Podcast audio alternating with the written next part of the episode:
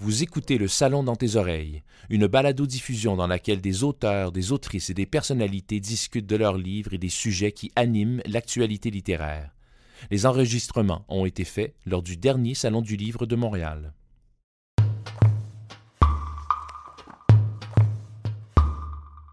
Quand tu pars de Rwanda, tu ne quittes rien. Tu n'arrives nulle part, tu restes d'où tu es, sur la roche boréale, qui t'a donné ses silences et la poésie qui va avec.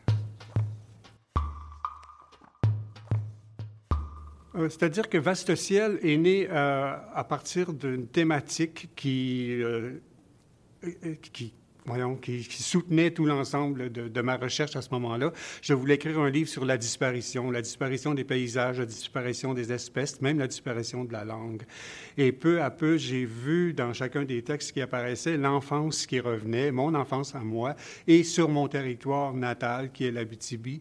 Et c'est ainsi qu'est apparu Vaste ciel, et c'est ainsi que ça a pris le titre général du livre, Vaste ciel qui correspond à ce qu'on voit en Abitibi, c'est-à-dire un ciel immense qui fait comme un dôme au-dessus de nos têtes. Et lorsqu'on est enfant, on, est vraiment, euh, on prend la mesure du monde à, partir de ce ciel-là.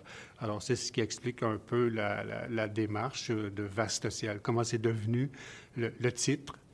Et après, c'est ajouté des esquerres de beauté, parce que c'est un phénomène géologique propre à l'Abitibi, ces esquerres-là qui sont autour d'Amos.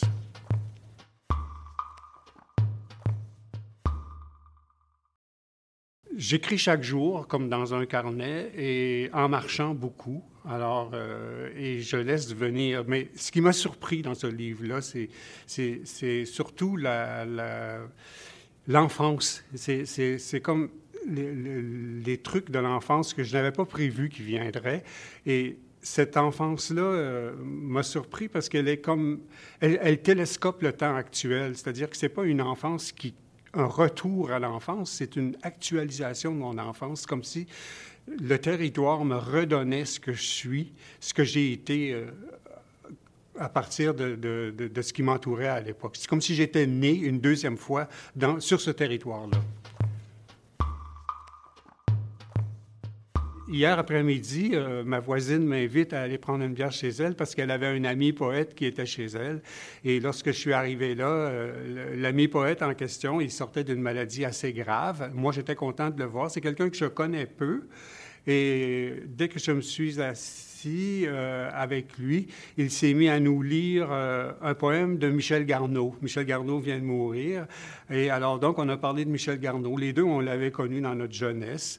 Alors peut-être que Michel Garneau était important parce que hier, il était présent parmi nous. Donc, si je peux parler d'une personne importante, ce sont des personnes qui continuent euh, même ceux qui, sont morts ou ceux qui vivent encore, qui, qui, continuent de m'influencer ou encore d'être présents dans mon parcours.